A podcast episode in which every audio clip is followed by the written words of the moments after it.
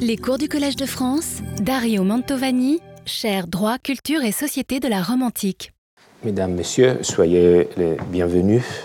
Euh, je voudrais aujourd'hui vous initier à une pratique euh, que les Romains appelaient concipere verba, mettre ensemble des mots. Cum capio verba, mettre ensemble des mots. Je souhaite vous faire accéder à une dimension sans doute méconnue de la procédure privée romaine, le fait, qu'elle se fondait sur l'utilisation de formules, donc de mots.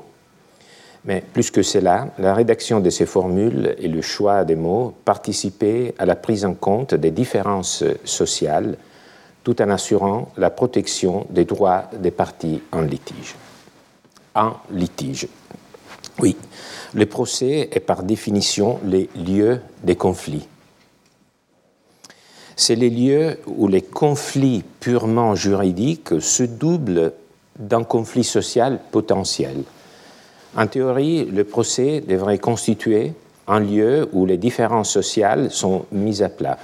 En réalité, elles se poursuivent dans une certaine mesure même dans le cadre de l'administration de la justice. Il suffit de penser que dans le monde romain aussi, les partis en litige se faisaient assister par un orateur qui plaidait en leur faveur et qu'on appelait patronus, patron, nom qui indique son rôle de soutien et presque de protection de son client. La possibilité ou non de se procurer un patronus de poids, de renom, euh, pouvait déterminer euh, le résultat de la cause. En outre, chacune des parties essayait de se faire assister par des des avocats, des personnes qui, le jour du procès, sur le forum, lui fournissaient des conseils, ou bien seulement par leur présence, ils montraient le soutien social plus ou moins large dont l'acteur ou le défendeur jouissait. Donc, les procès étaient aussi un spectacle social.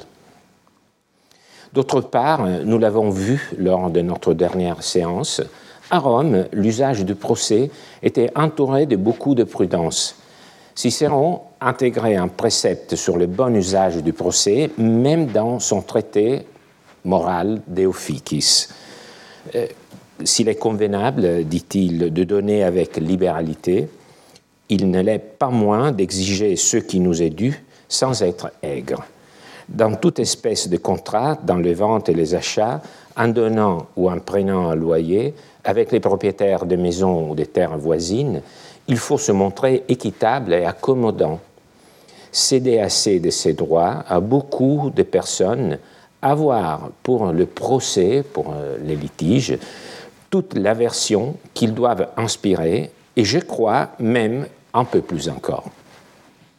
Un précepte qu'il s'efforça de suivre, Cicéron, lors de sa dispute avec son ancien beau-fils Dolabella à propos de la dot de Tullia. Les procès n'étaient donc pas un lieu neutre, anodin, retranché du reste de la vie sociale. Mais cela pose un problème. Dire que le droit traite tout le monde de la même façon serait vain si dans le procès les parties étaient traitées différemment. Comment donc faire coexister et articuler les différences sociales avec l'indispensable parité entre les parties? Pour le comprendre, je vais décrire rapidement la procédure qu'on pratiquait à Rome à partir du IIIe siècle avant Jésus-Christ jusqu'au IVe siècle après Jésus-Christ. D'abord en concurrence avec un système plus ancien, puis presque exclusivement. C'est ce qu'on appelle la procédure formulaire. Imaginez le prêteur assis sur sa selle curule, le siège dont les pieds incurvés forme un X large, sans dossier ni accoudoir, une forme reprise par le style directoire. Ce siège était installé sur un endroit élevé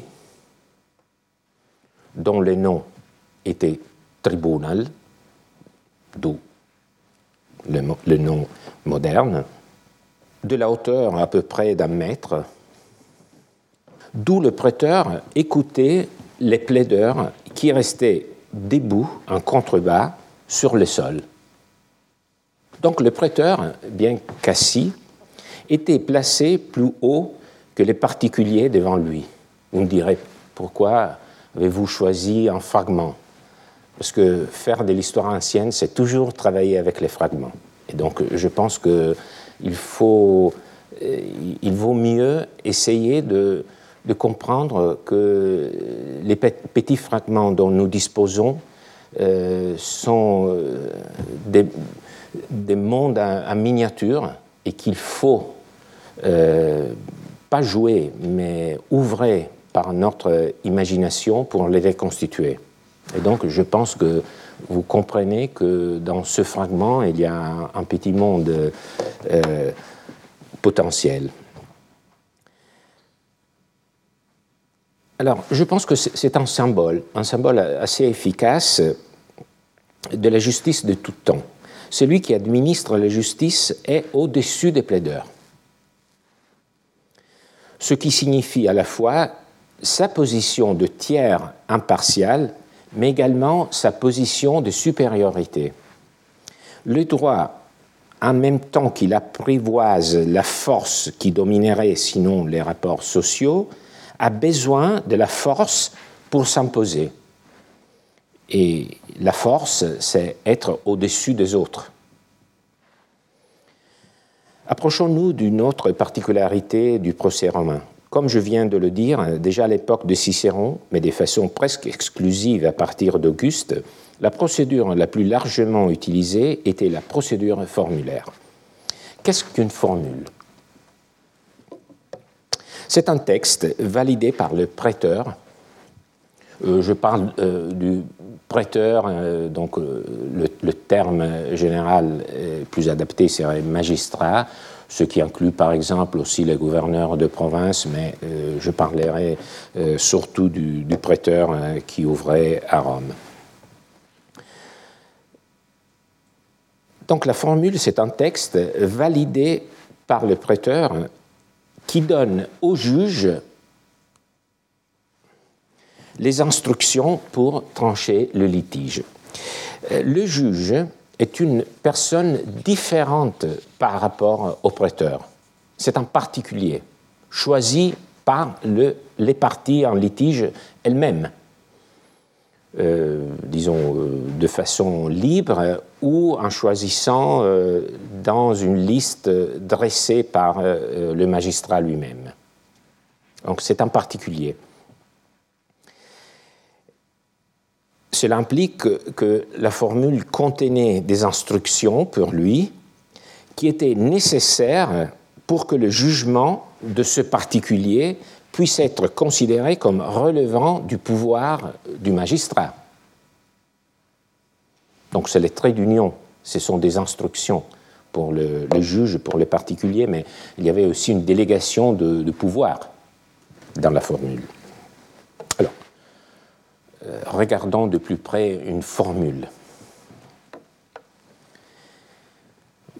J'ai pris l'exemple le plus simple, celui d'un demandeur le nom conventionnel que les Romains lui donnaient, c'était celui d'Aulus Agerius,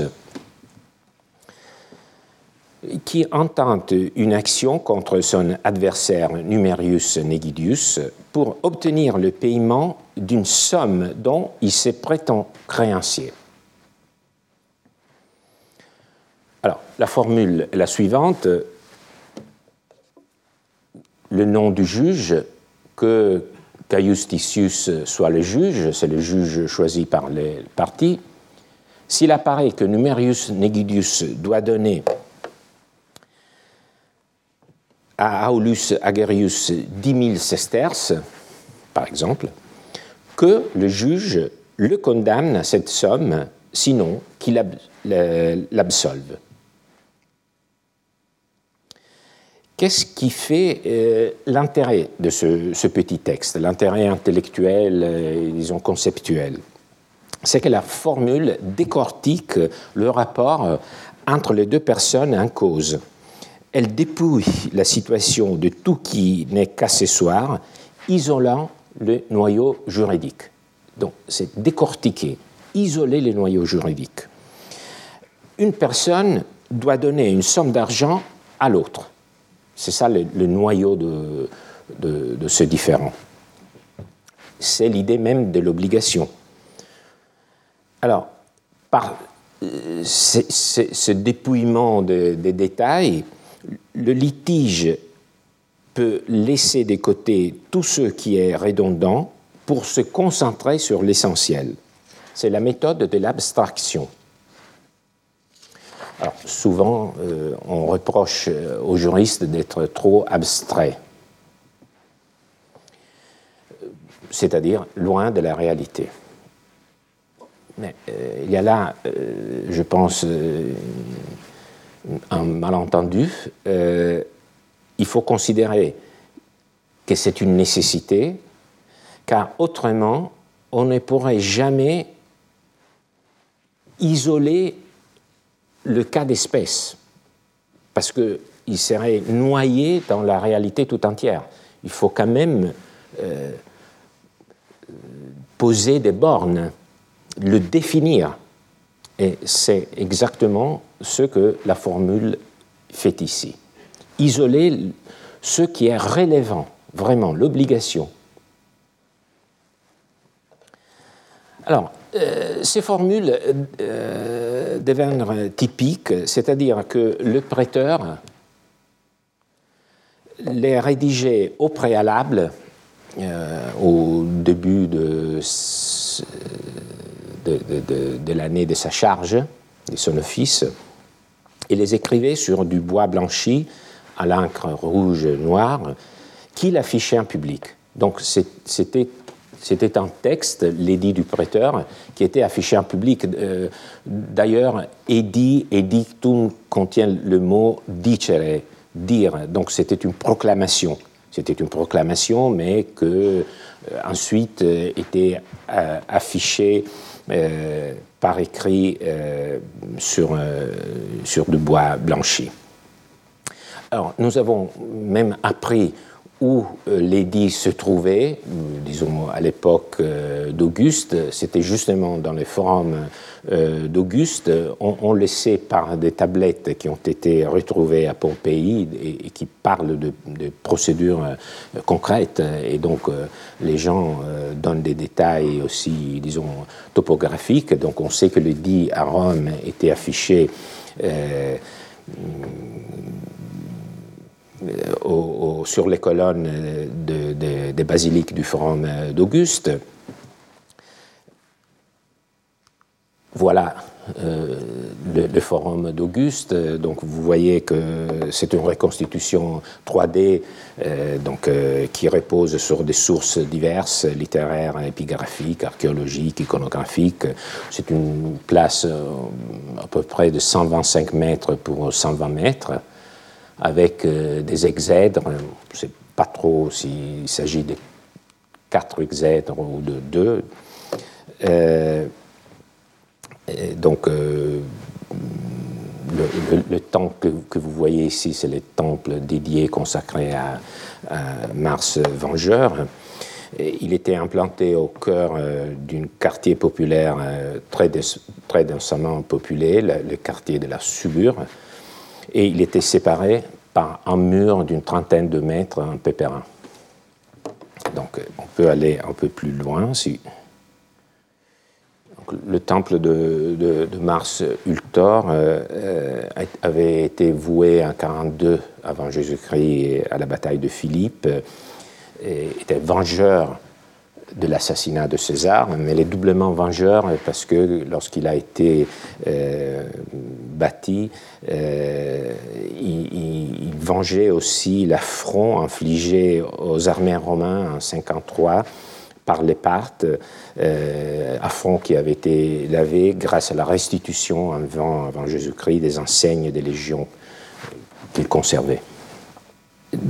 Donc le procès avait lieu ici, sous, les, colonnades des basiliques, et c'était justement ici, et c'était justement euh, euh, sur ces colonnes que l'édit du prêteur était affiché en public.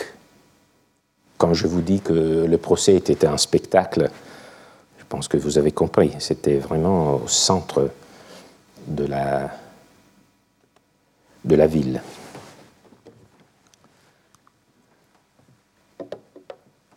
Alors, imaginons maintenant un cas différent par rapport à celui que, je viens d'évoquer, un peu plus compliqué.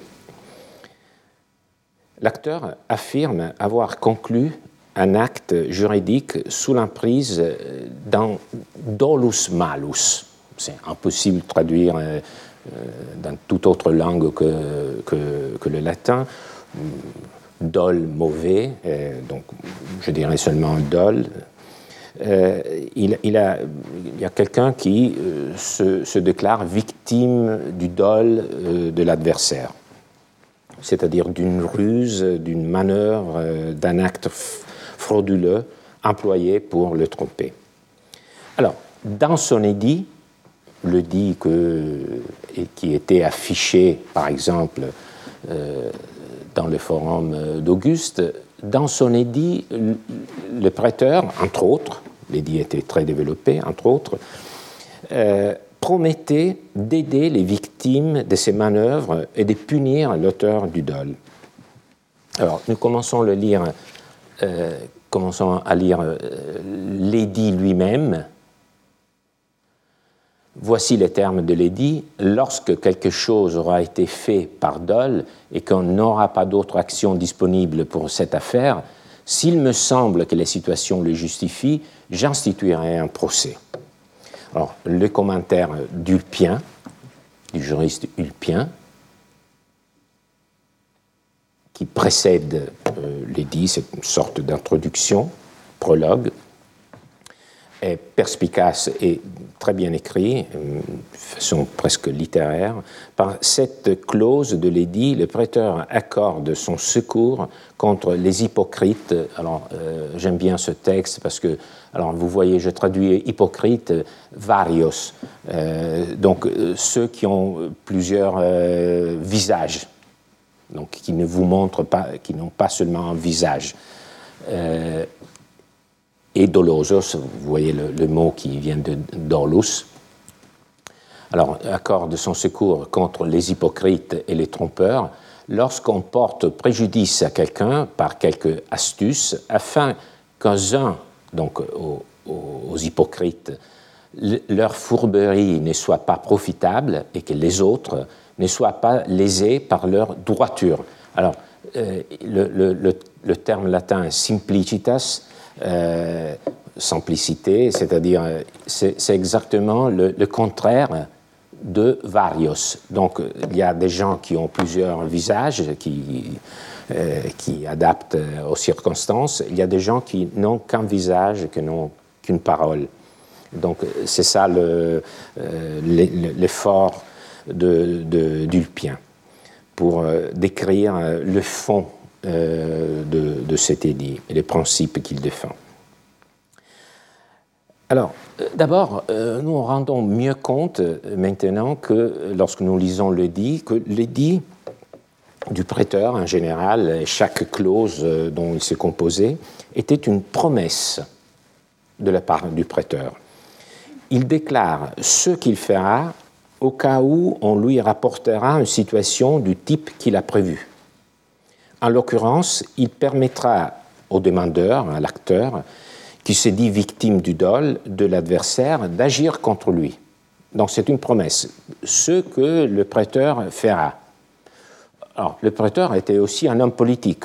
Donc il fallait l'affichage en public servait aussi pour contrôler ce qu'il faisait euh, il ambitionnait être élu consul, il n'avait pas terminé sa, carrière, donc euh, donc c'était aussi euh, un moyen de, contrôler ce, son attitude. Donc nous savons qu'il ne suffit pas de promettre son intervention, comme il le dit ici. Son intervention consiste euh, dans la rédaction d'une formule.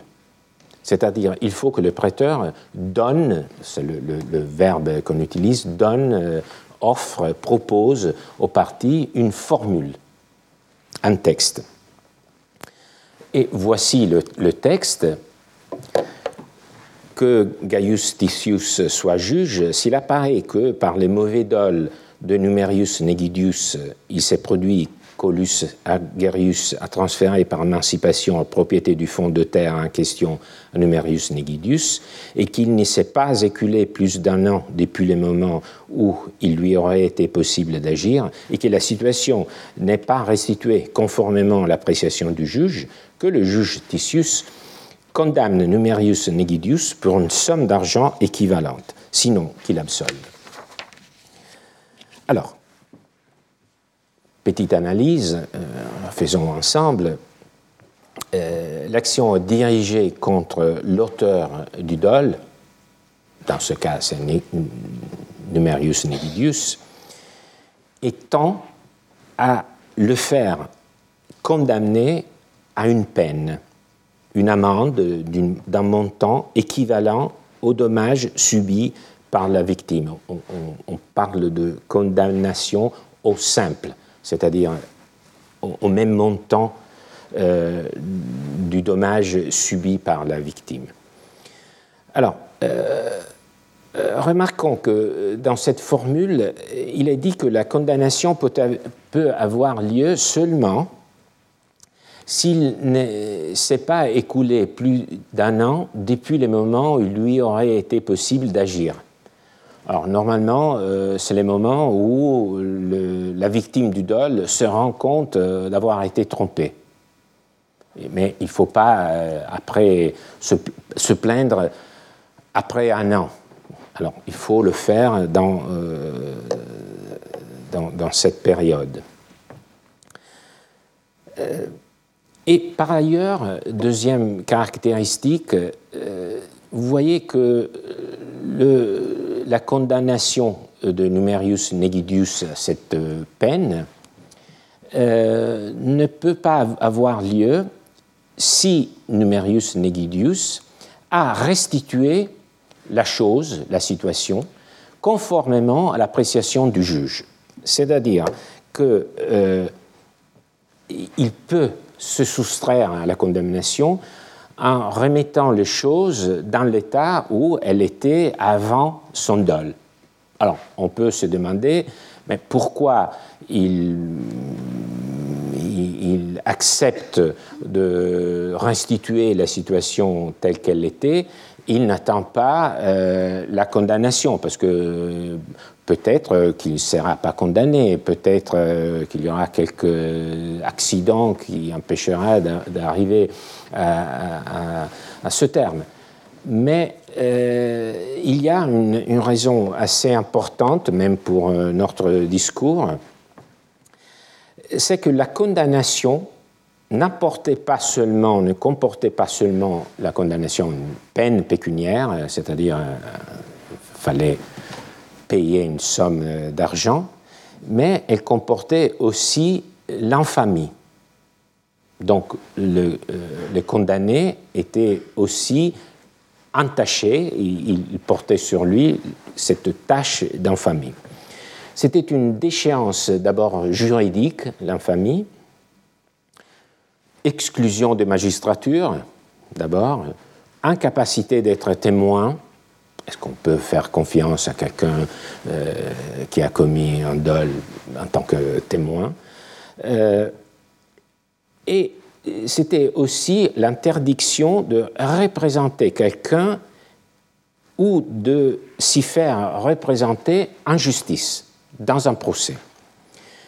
Alors, on revient par le biais de l'infamie au rapport entre le droit et euh, la société, euh, parce que euh, si, on peut faire l'exemple, si quelqu'un qui a été frappé par l'infamie ne peut pas représenter en tant que patronus ou avocat quelqu'un d'autre, une autre personne en justice, alors il est exclu de ce réseau d'influence. Il ne peut pas euh, agir en tant que centre d'un réseau d'influence. Parce qu'il ne peut, pas, euh, disons, offrir euh, ses services à quelqu'un qui, lui, en sera redevable. Donc c'est vraiment une exclusion à la fois juridique, mais avec des retombées importantes sur le plan euh, social. Alors, pour résumer, le, disons, le, le, régime, la discipline de l'action de Dole, elle est accordée contre l'auteur des manœuvres frauduleuses, lesquelles avaient pour but d'amener la personne trompée à passer un acte juridique en lui causant un dommage. L'action était prétorienne, c'était le prêteur qui l'avait créé, pénale, peine d'argent, au simple, elle était infamante, anale et subsidiaire. Elle n'était accordée que s'il n'existait aucune autre voie de procédure ouverte à la victime du dol. C'est une définition que je tiens d'un manuel d'institution droit romain euh, de Raymond Monnier. Alors, revenons à la formule. Le mot formule, chez les Romains comme de nos jours, indique un modèle. La formule, c'est un modèle. C'est le diminutif de forma, forme. C'est une petite forme. Donc, c'est un modèle par le biais duquel on peut faire euh, d'autres objets, normalement des textes par exemple, mais aussi un gâteau, euh, qui ont à peu près la même forme du modèle de départ. Euh, l'appeler formule tend à souligner le caractère typique de, de, ces processus. C'est un caractère typique qui est sans doute euh, l'une des caractéristiques marquantes de tout ordre juridique, car répétitivité et reproductibilité sont des éléments indispensables pour gouverner la variété.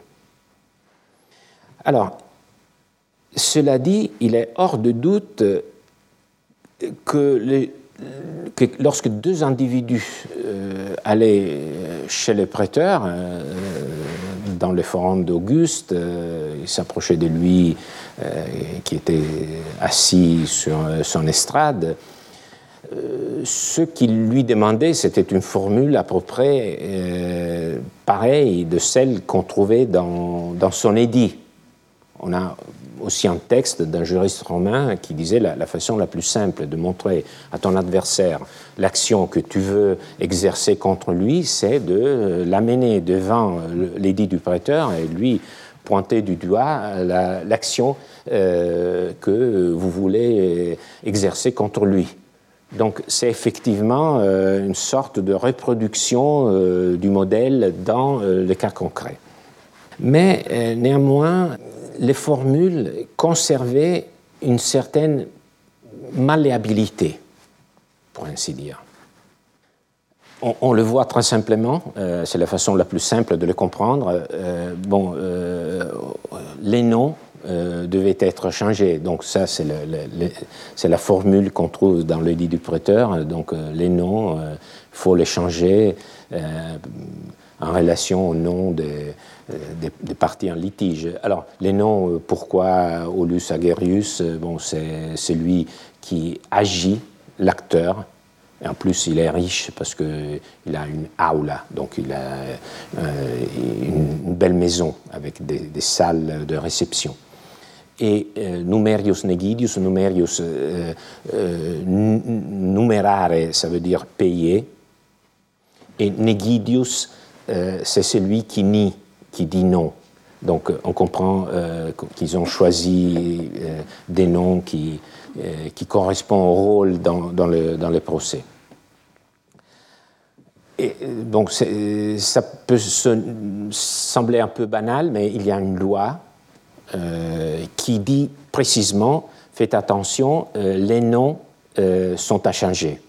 Donc donc c'est quelque chose à laquelle il, fallait prêter attention. Mais c'est plus que ça. Euh, on voit très bien que euh, cette formule fait référence à un cas très particulier. Donc le modèle qui est dans le dit fait référence, bien entendu, à une situation où il y a eu dol, mais c'est une, situation très particulière. Donc il, peut en avoir euh, beaucoup d'autres. Dans, cet exemple, l'acteur affirme avoir transféré la propriété d'un fonds car il a été trompé par l'acheteur. Par exemple, on peut s'imaginer, euh, l'acheteur euh, a donné des fausses informations. Il a dit, bon, vous savez, il y a un plan de tout confisquer, et donc il vaut mieux que vous débarrassiez de, ce, fonds. Mais c'était des, informations fausses, donc, le, vendeur a été trompé. Donc, mais c'est un cas très, très précis. Le transfert propriété euh, dans le cadre duquel le vendeur a été euh, trompé euh, par l'acheteur. si le cas était différent, il, fallait changer pas seulement le nom, mais aussi le cas d'espèce qui était mentionné ici. Bien entendu, toujours laissant le mot dol, parce que c'était un peu le, cœur de ce dispositif.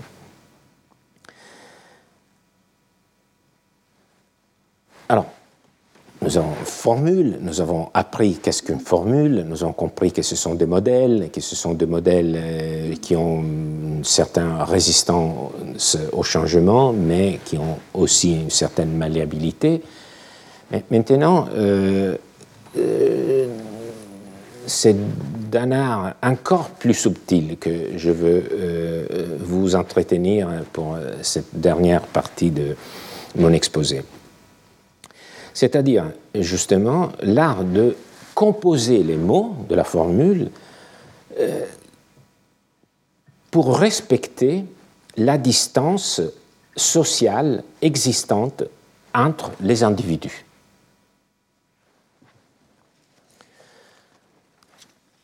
On peut le voir par ce texte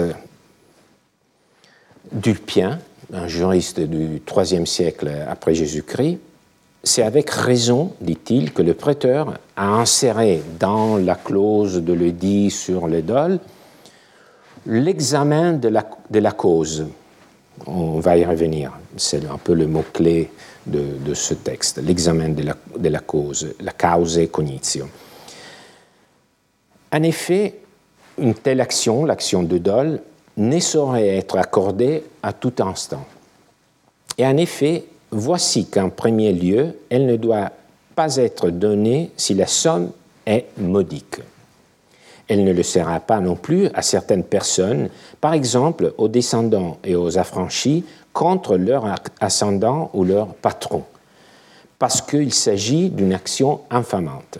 Mais il ne faut pas non plus l'accorder à l'humble contre celui qui excelle de par sa position sociale. Par exemple, un homme du peuple contre un ancien consul dont l'autorité est reconnue, ou encore un individu s'adonnant à la luxure ou la prodigalité, ou qui soit, pour toute autre raison, dénué d'importance contre un homme dont les mœurs seraient plus exemplaires. C'est ce que l'Abéon pense, dit Ulpien. Quelle en est la conséquence à propos de ces personnes contre lesquels on ne peut pas donner l'action de dol, il faut dire qu'on doit leur donner une, action in factum adaptée aux circonstances du cas et modérer les mots afin de mentionner la bonne foi. Il y a des choses qu'on comprend très bien, d'autres un peu plus euh, techniques. Et je pense que c'est le beau de ce type d'exposé de n'être pas trop compréhensible. Il ne faut pas euh, entendre un exposé dont on connaît tout, parce que sinon ça ne vaut pas la peine. Euh, ce qu'Ulpien commente dans ce passage, euh, c'est l'expression tirée de l'édit S'il me semble que la situation le justifie traduction assez, c'est une paraphrase, le latin dit justa causa esse videbitur. S'il semblera, euh, s'il semble qu'il y ait une, juste cause.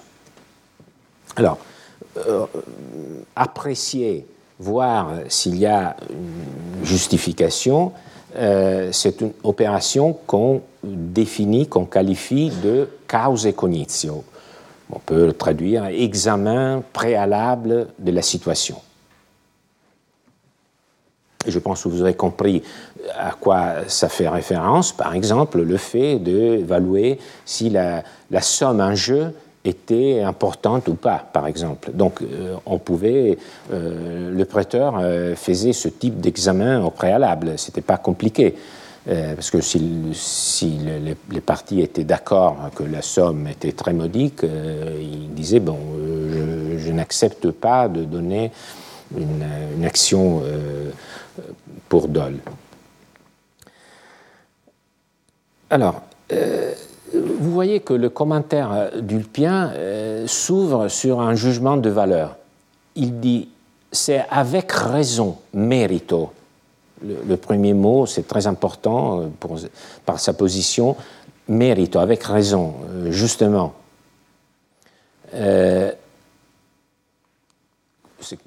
c'est quoi que, le prêteur a, fait avec raison?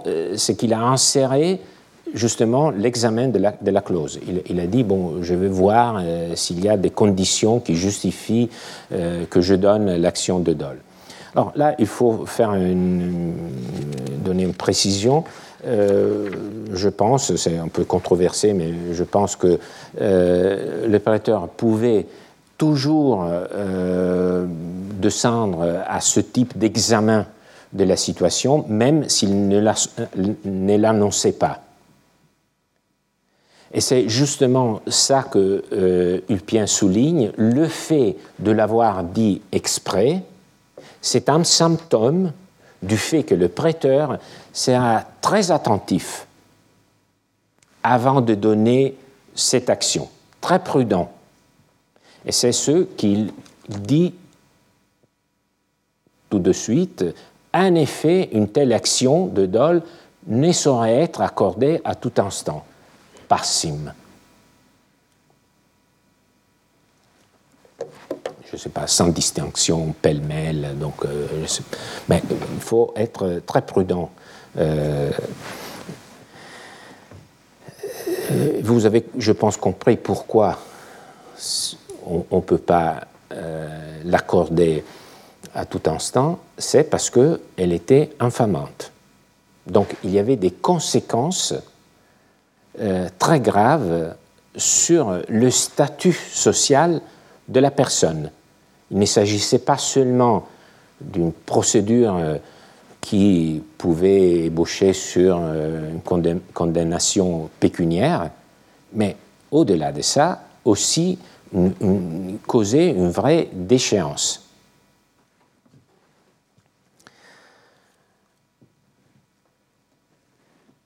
Alors, à, cette affirmation euh, suit en, développement,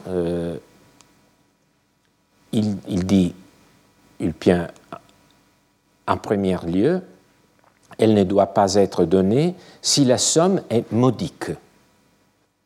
C'est un élément objectif, donc c'est seulement l'évaluation du montant en jeu. Euh, vous comprenez qu'il y a là une évaluation de valeur en jeu, d'une part une somme modique, de l'autre part le risque de cette déchéance sociale. Donc le prêteur euh, dit qu'il ne vaut pas la peine de, de, mettre en danger la position euh, sociale du défendeur en rapport à un enjeu pécuniaire pas trop relevant mais l'action ne sera pas non plus accordée à certaines personnes. Donc ce n'est pas une question objective, c'est une question subjective. Par exemple, aux descendants et aux affranchis contre leur ascendant ou leur patron. On comprend très bien. Donc il y a un rapport complètement euh, déséquilibré l'ascendant euh, est par définition supérieur au descendant, et notamment dans un système comme le système romain, où il y avait la centralité du père de famille qui jouissait d'une situation de véritable pouvoir sur les descendants. Donc il ne fallait pas que euh, cette situation soit mise en danger par euh, une action de dol.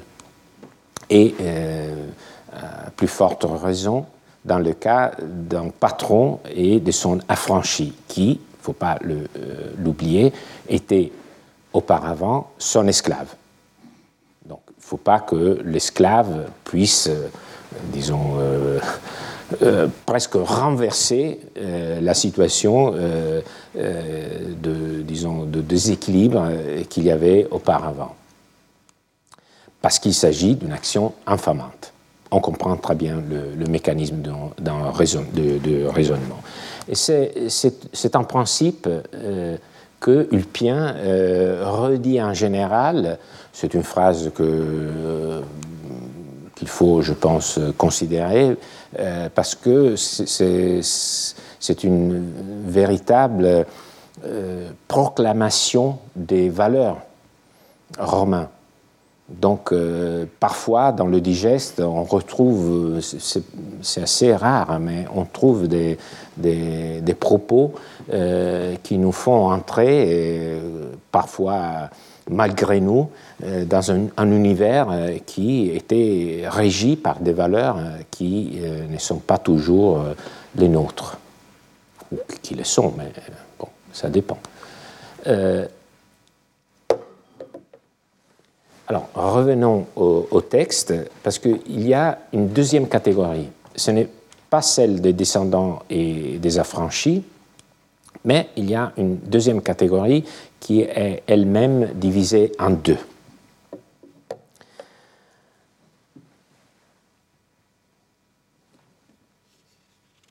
En gros, il ne faut pas la donner à une personne humble contre une personne excellente. Mais après, il faut voir euh, qu'est-ce qu'on considère euh, l'une et l'autre. Alors, par exemple, on le comprend très bien, euh, un homme du peuple contre un ancien consul. Donc là, il y a une différence sociale qui est basée sur le droit public, le fait d'avoir reçu par le peuple une charge, magistrature. Donc euh, un ancien consul contre un homme du peuple. Donc l'homme du peuple ne peut pas demander une action de dol contre un ancien consul dont l'autorité est reconnue. Ou, deuxième catégorie, et qui entre plutôt dans le droit privé, il ne faut pas l'accorder à un individu s'adonnant à la luxure ou à la prodigalité, ou qui soit, par toute autre raison, dénué d'importance contre un homme dont le mœurs serait plus exemplaire. Donc ici, le déséquilibre, ce n'est pas le déséquilibre qu'il y a entre l'ascendant et le descendant ou le patron l'a franchi, ou qu'il y a entre un homme euh, qui n'a jamais eu de charges euh, des publiques contre quelqu'un qui a été un consul, mais c'est entre des personnes qui ont des modèles de vie différentes. Et euh, je pense que vous avez euh, euh, très bien vu, il n'aura échappé à personne, que les valeurs qui émergent ici sont ceux du bon usage de la richesse.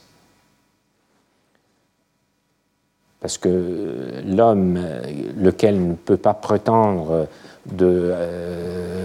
d'exercer l'action de dol, est celui qui s'adonne à la luxure, à la prodigalité contre quelqu'un qui a des mœurs et mœurs euh, plus exemplaires. Et mœurs, euh, ça, euh, nous rappelle l'idée de philosophie morale. Donc on est vraiment dans, ce type de, de, contexte.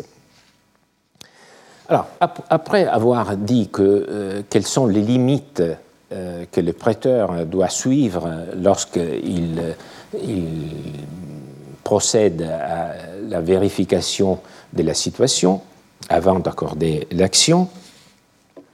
Euh, comme il a indiqué des limites, il se demande, mais quelle en est la conséquence? Pourquoi cette question? Euh, Parce qu'il euh, y a là un problème. Comment donc articuler le fait qu'on veut protéger la position sociale de certaines personnes avec la demande légitime de protection de quelqu'un qui s'affirme victime du dol de cette personne. Donc c'est ça l'enjeu. Alors la solution qu'il propose, c'est de modifier la formule. Mais il le, propose d'une façon assez, assez étrange.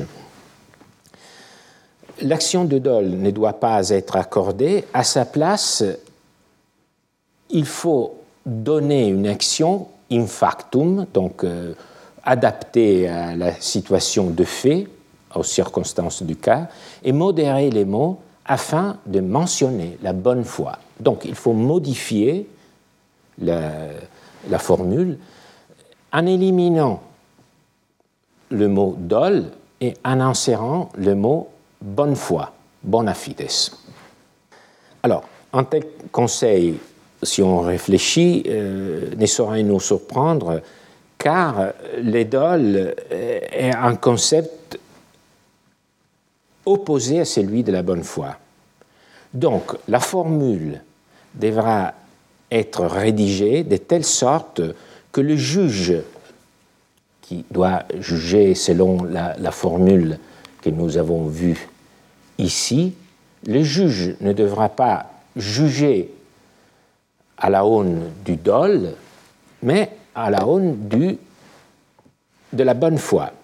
C'est-à-dire, euh, s'il y a eu un transfert de propriété et le, vendeur euh, affirme qu'il a été trompé par euh, l'acheteur, on ne se demandera pas si l'acheteur a commis dol, mais, on se demandera si le vendeur peut se retirer de l'accord tout en gardant sa bonne foi. Donc, euh, c'est symétrique, si vous voulez. Mais on ne mentionne pas le dol. Alors, cela pourrait passer à nos yeux pour un simple jeu de mots, mais les Romains y étaient, à ce qu'il paraît, très sensibles. Et donc, il existe un, précédent de cet escamotage dont l'auteur est Cicéron. Cicéron, gouverneur de Cilicie. Je pense que les références à Cicéron, qui sont très fréquentes euh, dans, mes cours, ne doivent pas vous surprendre parce que euh, Cicéron euh, est une source, si on peut le définir comme comme ça une source qui euh, a une bonne connaissance du droit, mais qui traite le, droit d'un point de vue euh, très proche de la, disons, euh, du quotidien. Donc c'est une source que pour ce type de sujet, parfois est plus adaptée que les, textes des juristes. Mais dans ce cas, comme, comme j'essaie de le faire toujours, j'essaie toujours de faire de parallèles entre les textes des juristes et des textes qui euh, sont euh, différents. Donc, euh, ma, méthode, c'est celle de, disons, de l'inclusion de champs discursifs différents. Alors, euh, Cicéron, gouverneur en, Cilicie, euh, vous savez que normalement, euh, les anciens prêteurs et les anciens consuls étaient ceux qui partaient pour les provinces après leur année d'office. Mais Cicéron, après son consulat en 63, avait vécu des vicissitudes épouvantables, même l'exil, et, en conséquence de la répression des, des catilinaire.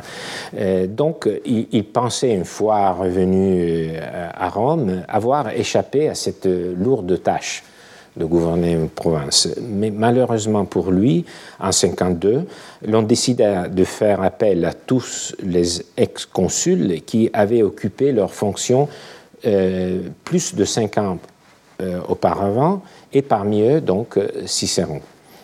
Cicéron assaillait littéralement ses amis des lettres euh, pour empêcher cet énorme dérangement, comme il le définit, mais rien n'y fit. Le sort le choisit comme gouverneur de la province de Cilicie, qui était euh, en plus l'une des plus importantes de l'Empire romain, et la deuxième euh, grande place forte en Orient, après la Syrie. Donc la Syrie ici. Alors, la Cilicie n'était pas seulement la province qui correspond à cette partie qui porte ce nom, était bien plus, large. Elle incluait la Pamphylie, la Lycie, la Pisidie, l'Isorie, euh, une, la, Lycaonie et, même une partie de la Phrygie. Et aussi le circuit judiciaire des, cités de Synada, d'Apameia et de Laodiké. Donc, donc c'était très, très étendu.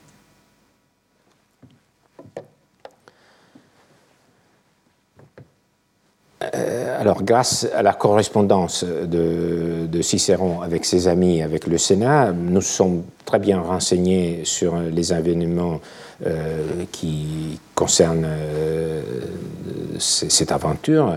Il, accompagné de son frère Quintus, qui venait de quitter son poste de légat auprès de César, pour se joindre à son frère Cicéron, Cicéron quitta Rome en mai 50 avant Jésus-Christ.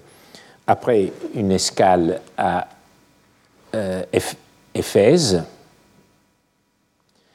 il emploie trois mois pour arriver en Cilicie. Donc il, n'était pas vraiment pressé, il n'avait pas du tout envie d'y arriver. Euh, euh, alors, L'une des premières choses euh, sur lesquelles il porte son attention, c'est justement le circuit judiciaire ici. Donc le, gouverneur devait se déplacer rendre justice dans les principales villes euh, du territoire. il séjourna deux jours à, la Odyssée, cinq à Pamé, 5 à Philomélium, et Sévertois alléger des tribus trop lourdes, enfin euh, euh, à combattre aussi l'usure en mettant en pratique les préceptes que lui-même, nous les avons vus, lui-même euh, ira thématiser dans le Deophycis. Mais l'administration de la justice implique un édit le gouverneur de, province lui-même euh, affichait un édit. Donc on, peut bien comprendre qu'il y avait des édits qui étaient affichés un peu partout dans les, villes euh, du circuit judiciaire. Quand je vous dis que nous n'avons que des fragments qui ont survécu, parce que nous n'avons pas donc la multiplication des édits et nous n'en avons euh, pas un qui est survécu. Bon, euh, les édits pouvaient varier, mais il y avait une large ressemblance entre les édits affichés à Rome et ceux dans chacune des provinces. C'est pour cela que justement les différences attiraient l'attention. Et c'est ainsi que Atticus, dans cette correspondance avec son ami, demande à Cicéron quelques informations sur l'édit qui avait été affiché par le gouverneur de la Syrie, Bibulus.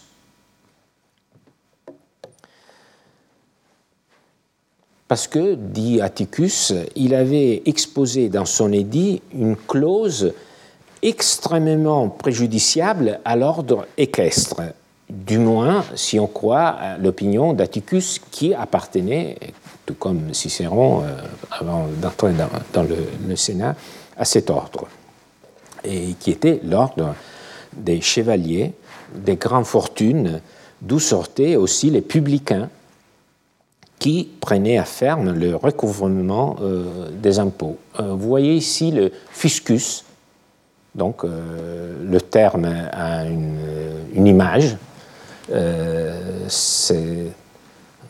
vous voyez ici, c'est une corbeille à monnaie ici, ici les monnaies.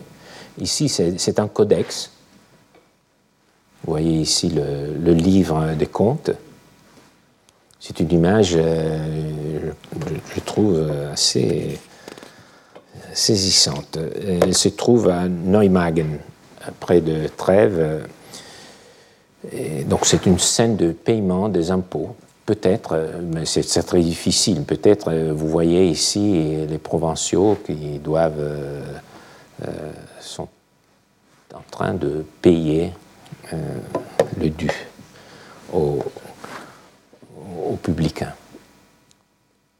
Et donc les publicains n'ont pas euh, bonne presse, et donc vous voyez une autre représentation, euh, euh, c'est le, Caravage, le tableau qu'on trouve à San Luigi dei Francesi à Rome, et donc, pris d'un passage de l'évangile de Matthieu, quand Jésus vit un homme assis au bourreau du fils qui lui dit Suis-moi.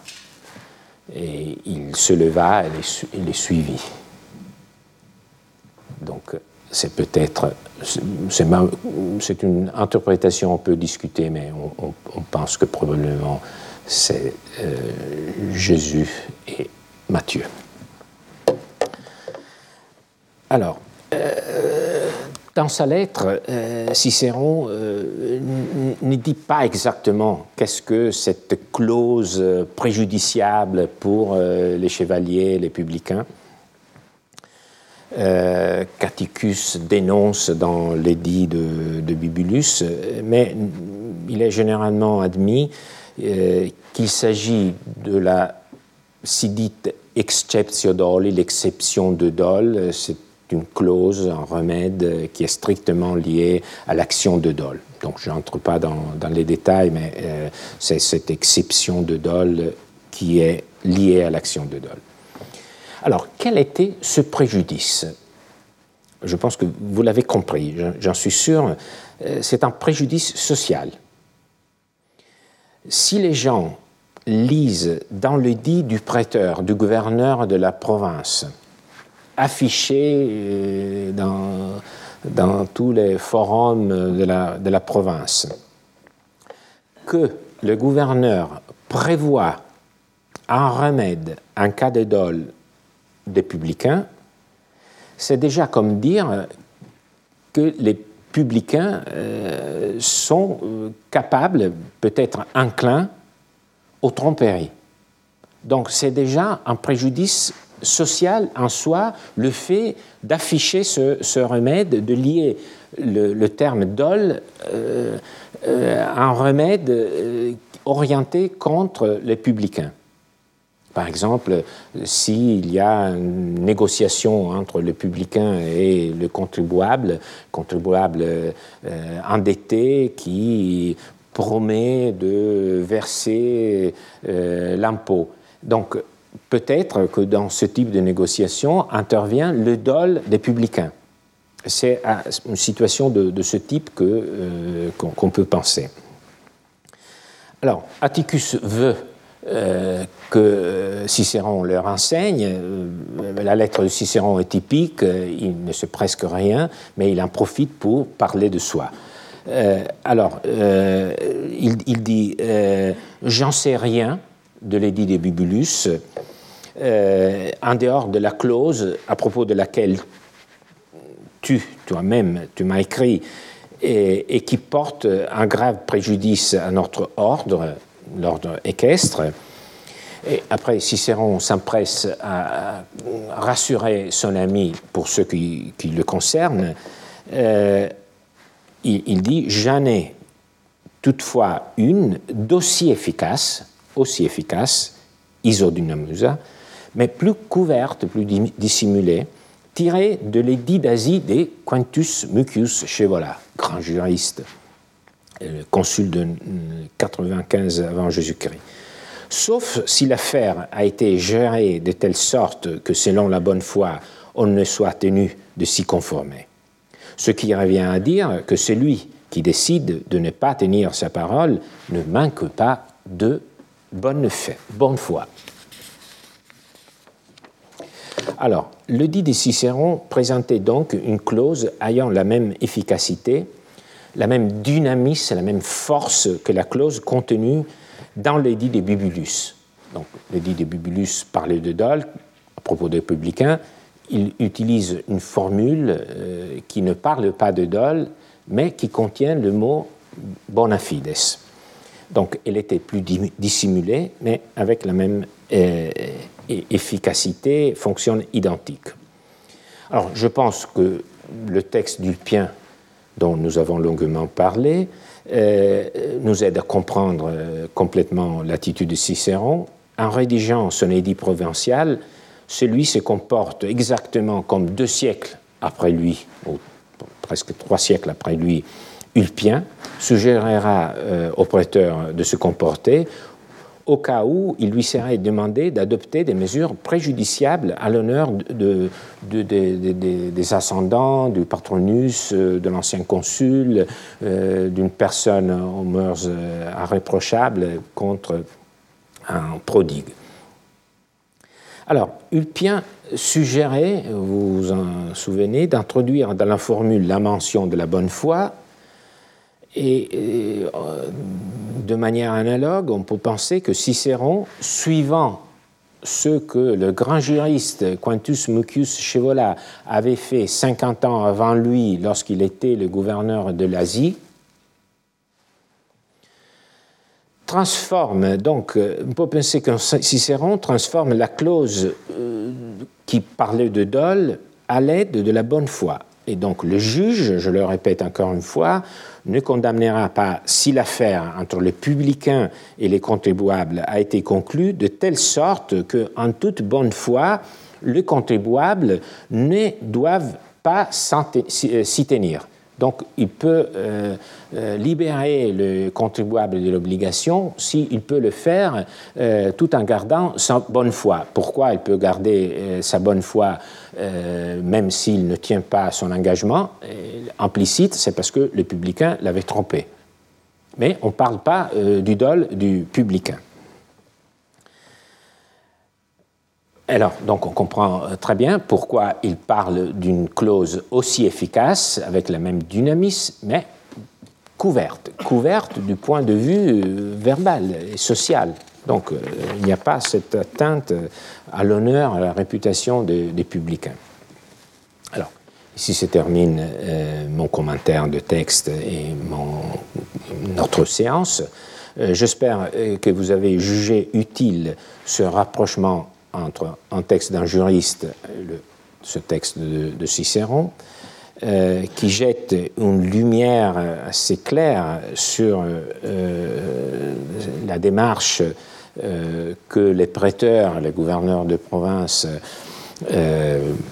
assumaient quand ils voulaient sauvegarder euh, la réputation de certaines catégories euh, de, personnes. Alors d'abord, on a compris que les formules, en dépit de leur nom, étaient assez hum, susceptibles de variations, mais euh, aussi que ces variations répondaient à des attentes sociales, encore une fois.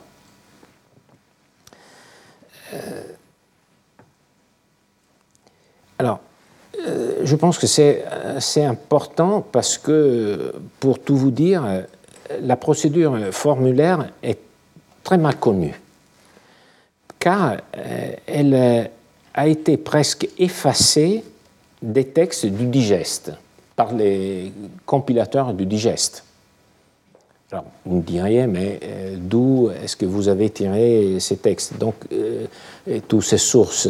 Euh, mais je vous ai montré qu'il faut chercher dans les, vraiment dans, les coins plus obscurs, les plis de, des textes, des détails pour reconstituer les formules et même pour comprendre surtout leur fonctionnement. Alors, quelle est la conséquence de, cet effacement de formules dans le texte du digeste? Pour le dire de façon euh, très, euh, disons, euh, avec une formule, c'est la disparition du procès des textes des juristes romains. Et comme les textes des juristes romains ont été réemployés à l'époque médiévale et moderne, nous avons des textes qui nous parlent du fond euh, du droit du point de vue substantiel, mais qui parle très peu euh, du procès. Et deuxième conséquence, euh, comme vous l'avez vu, le, procès était le lieu où les attentes sociales rejoignaient le droit. Alors, on a une image un peu épurée du droit romain. On ne voit pas que le droit romain était euh, encastré, pour, euh, pour le dire avec un mot qu'on utilise euh, dans ce type de, discours, était encastré dans la société. Et malheureusement, la, situation des sources nous fait un peu perdre ces, ancrages. Dernière remarque, nous avons ici vu la prise en compte des différences sociales c'est quelque chose qui pour nous est un peu surprenant, un peu même euh, dérangeant. Tout ce que je peux dire, c'est qu'on a ici euh, vu le rapport euh, très strict entre la pratique judiciaire des, des, prêteurs et les raisonnements des juristes et euh, je voudrais que vous gardiez à l'esprit l'image du forum, c'est-à-dire c'était quand même une procédure euh, qui euh, s'est déroulée sous les yeux de la communauté et sous les contrôles techniques des juristes. Mais en plus, il faut le dire, nous avons vu que ce sont des catégories qui sont prises en compte. Ce ne sont pas des personnes, euh, disons, ce ne sont pas des individus, mais ce sont des catégories. Les, juristes suggèrent aux, prêteurs de ne pas euh, accorder l'action de dol contre certaines catégories de personnes, non pas euh, contre la telle ou telle personne. Donc, la prise en compte du statut social ne se confond pas avec le favoritisme. Euh, Cicéron, en tant que gouverneur euh, de, province, euh, ou Ulpien, ne se sont pas comportés de façon injuste. Donc nous ne sommes pas en présence du genre d'abus auquel fait référence la phrase de Solon, citée par un contemporain d'Ulpien, Diogène Laërce, Laertius, les lois sont comme des toiles d'araignée. Si une chose légère et faible y tombe, elles la retiennent. Si elle est plus grande, elle la déchire et s'en va. Je ne pense pas que c'est ça, euh, disons, l'esprit de ce type euh, d'intervention, mais il faut quand même considérer le droit romain dans son cadre social. Et je vous remercie de votre attention. Retrouvez tous les contenus du Collège de France sur www.colège-2-france.fr.